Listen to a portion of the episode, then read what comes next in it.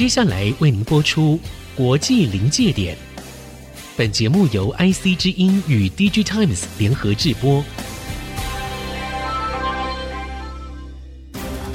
诡谲多变的地缘政治，当国际冲突找上我们，DG Times 总编辑巫凌祥带您剖析科技产业，了解国际局势与世界观点。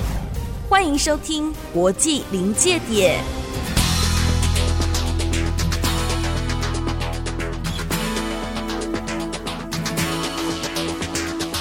科技产业跟国际关系的对话，欢迎收看《国际临界点》，我是 Digitimes 巫凌祥。上周节目当中，曾经邀请国际关系的学者探讨美国、日本、荷兰联手针对中国的科技围堵战略，是否造成中国的晶片自制大计陷入困境。今天呢，我们仍然要讨论相关的议题，但是邀请的不再是国际关系的学者，而是半导体产业的厉害的分析师哦，是我们 Digitimes 的资深分析师。陈泽佳，泽佳你好，主持人好，大家好，我是 Digitimes Research 分析师陈泽佳。对，泽佳不是第一次来上我们节目，不是第二次了，对不对？对对。泽佳上次来上我们节目是对我们全年的半导体产业的未来做了一些预测性的分析，对不对？今天也来帮我们做一些预测哦。你你家里有水晶球是吧？嗯，没有，好，这开玩笑的啊。是。那我们今天要把焦点集中在荷兰。跟荷兰一家知名的半导体设备厂商 ASML 是 ASML 在台湾我们把它叫什么？艾斯摩尔。艾斯摩尔对。OK，没问题啊。主要的目的呢，我们仍然希望泽佳来帮我们对于半导体未来两年，直到明年第四季的景气啊，提出这个前瞻性的看法。这就是今天的主题。从荷兰 ASML 今明两年的订单，我们要预测半导体产业的景气以及美中之间的科技战发展。好，当然我们刚刚开玩笑，我们没有水晶球哦，要提出预测就必须要有方法、有依据嘛，是，是不是啊、哦？那为什么分析 ASML 的业绩呢？就可以预测整个半导体产业短期的未来呢？要为观众朋友们理清一下这个主题的背景啊、哦，因为过去一个月跟 ASML、艾斯摩尔有业绩有关的消息很混乱，有的报道说它的业绩非常堪虑啊，但也有报道说好像又不会那么糟，关键都在中国市场的预测。因为 ASML 是半导体全球产业链一个行为者嘛，啊，一个 actor，但它仍然受到它所在国政府政策的制约约束，而国家呢又是国际关系的主要行为者，所以这两个不同层次的行为者呢，那我们是不是请哲嘉先用您的研究图表说明一下，SML，乃至荷兰在国际现实现在的处境跟地位？那其实呢，我们可以从这张图表很简单的阐述了整个国际的半导体供应链。各个国家在这个领域里面，它所拥有的这个竞争的趋势到底是如何？因为我们有听众朋友们，他们看不到图表，所以我把这个图表简单说明一下。其实就很重要，有两个大的国家，一个左边是中国，右边是美国。那在美国的上方呢，有一个小的国家，就是荷兰，小的国旗啊。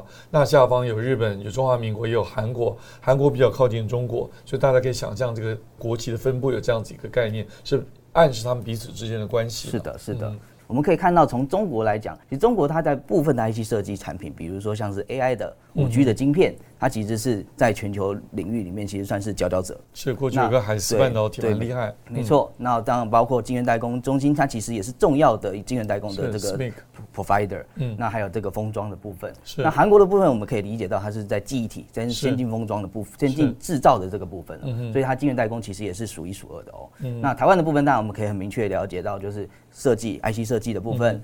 晶圆、晶圆代工以及这个封测领域，这些都是全球基本上是数一数二。嗯，所以它其实我们台湾在这个半导体领域里面扮演非常重要的角色。嗯，这也是为什么去 Four 里面台湾大概是很难缺席的。是去 Four 一定，我们是要角。是的，是的。那当然，我们刚刚还提到两个国家，包含日本以及荷兰，它其实是在这个领域里面扮演另外一个非常重要的辅助的角色，就是半导体的材料跟设备，也是跟今天这一次的主题有非常大的关系。是我们看到，比如说像呃半导体的材材料的部分，其实我们可以理解到，日本在这个领域里面其实是非常的强劲的。是。那荷兰在这个领域呢，其实尤其在所谓的微影设备的这个部分，它其实是有非常强的一个竞争优势。我们看到，比如说 EUV 的设备，基本上已经是全球的独占的角色。嗯。那 DUV 设备的话，它其实在这个领域里面，它也掌握了大概将近七成的这个所谓的市占率哦。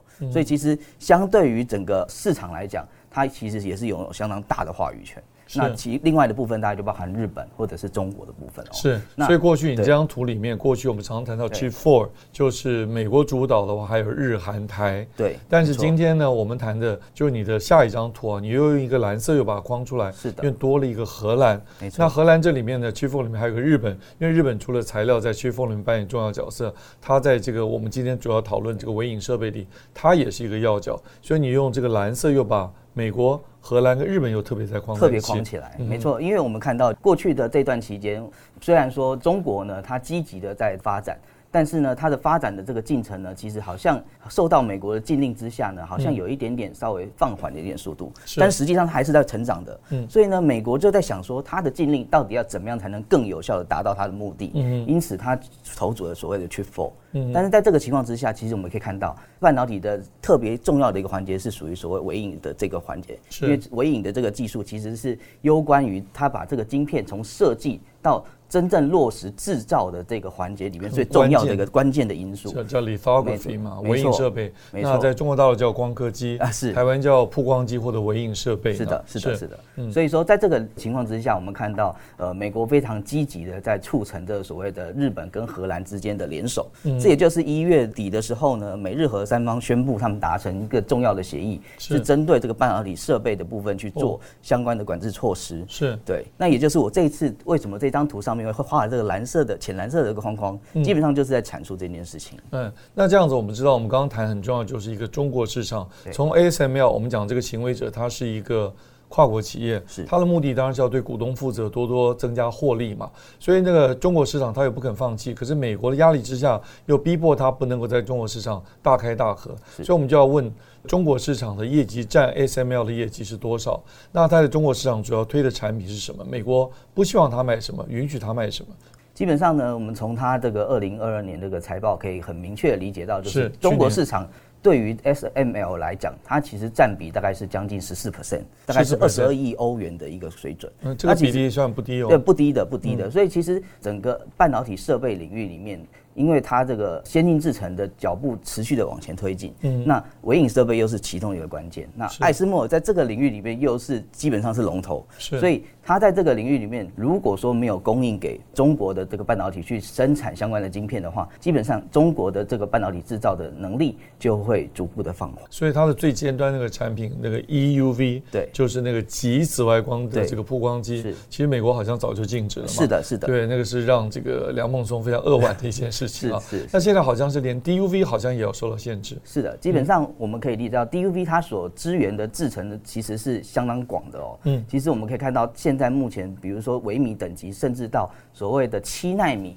都可以使用 DUV 来去实现，嗯，但是问题是在商业的考量上面，它有良率或者是成本上面的考量，所以不见得用七纳米用 DUV 去做是最合适的。因此，我们看到台积电过去虽然就用 DUV 实现所谓七纳米的这个制成的晶片，但是最终它还是持续的必须要把制程转向这所谓 EUV 的设备去使用，所以才能够达成更有效率的或者是更有成本优势上面商业的这个策略哦。是我们从这个美国限制荷兰的 ASML。在中国市场所推广的产品 EUV、DUV 很自然的进入到我们今天第二个子题第二段，就是美国限制 ASML 这个禁令啊，这里面也有很多蹊跷之处啊，就是呃，因为我们今天的开头的重点就说了，我们要预测半导体未来的景气嘛，那这个道理其实很简单，因为未来。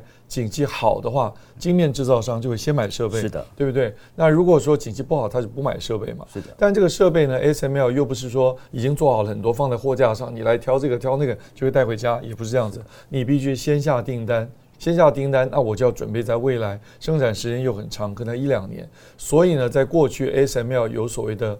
积压订单是就满手的这个订单都甚至到两年的时间，到未来两年订单都满满的。现在又传出来说，好像到明年订单就要减少，甚至还要被抽单。因为除了我们刚刚讲中国的市场占百分之十四很大之外，其实全世界很重要的买家就是那几家，台积电啊，美国的 Intel 啊，对，韩国的三星啊，这几家如果觉得未来不好，他们就减少他们的资本支出。所以呢，美国如果限制 ASML 出口的产品，它又不能卖，然后大家想要买的又不买了。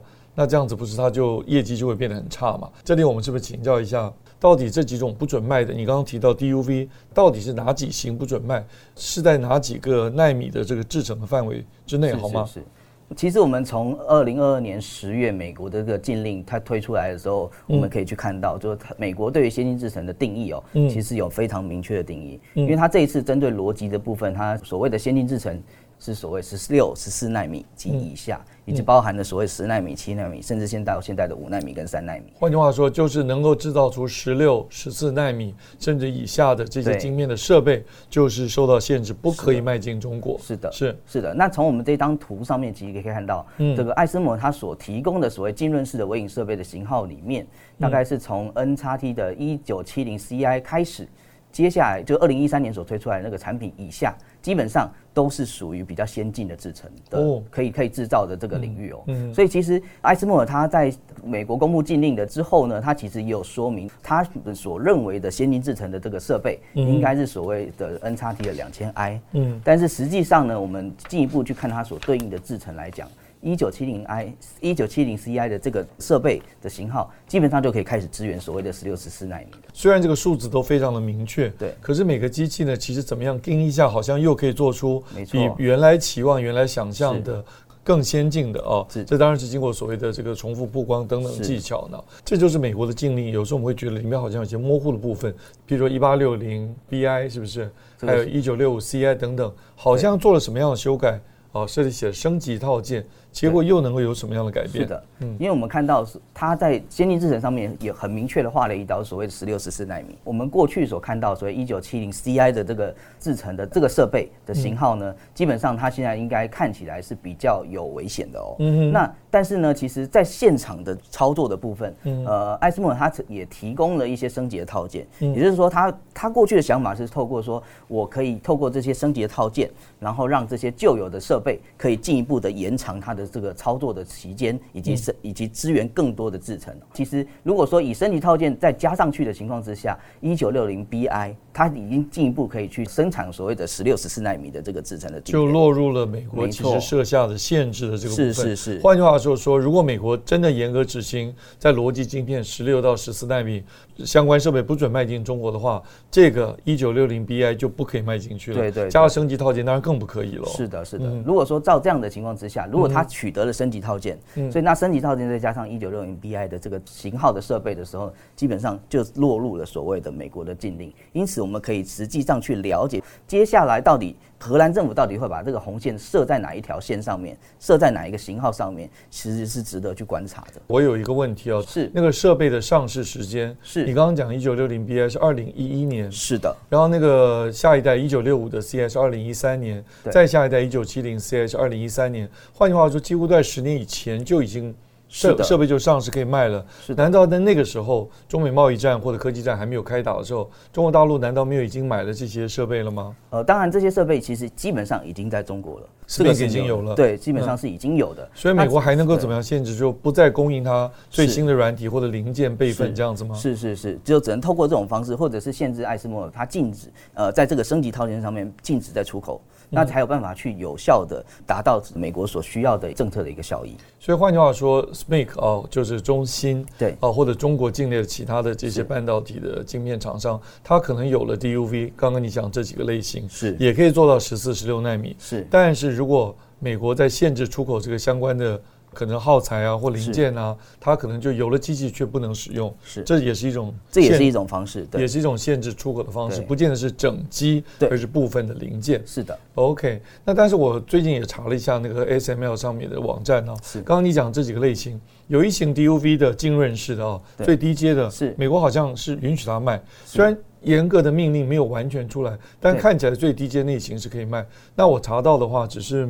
ASML 的这个网站上啊，你刚刚讲的那几型的 DUV 一共有四型，那其中三型我们看到似乎是不准出售限制，但有一型开放，但那一型我看跟前面那几型 DUV 比较高阶的差别只在于效率比较低呢。是，那美国这种做法是什么意思？它难道留一个漏洞吗？还是让 ASML 还是有点生意可以做？是这个意思吗？是，呃，基本上呢，我们认为就是说。应该算是一个动态的调整的过程，你必须要观察一下中国在这个半导体领域里面发展的进程，以及这些比如说日本、荷兰，实际上在执行的过程当中，是不是有进一步的，或者在实物上面它有一些比较难以去掌控的这个部分，那进一步的再去修正所谓相关的管制的措施。确实啊，土法不足以自行，而且我们知道很多厂商他总是要。对他股东负责，要创造获利，所以就会想办法在美国国会拉比呢。这是我们看到禁令出现之后，很多的像华为，它明明是这个黑名单上的，呃，应该讲 entity list 上这个头号的被限制对象，结果还是有很多产品后来在经过申请许可，还是可以卖给他呢。我觉得你刚刚讲那句话很棒，这是一个动态的过程，这个很重要。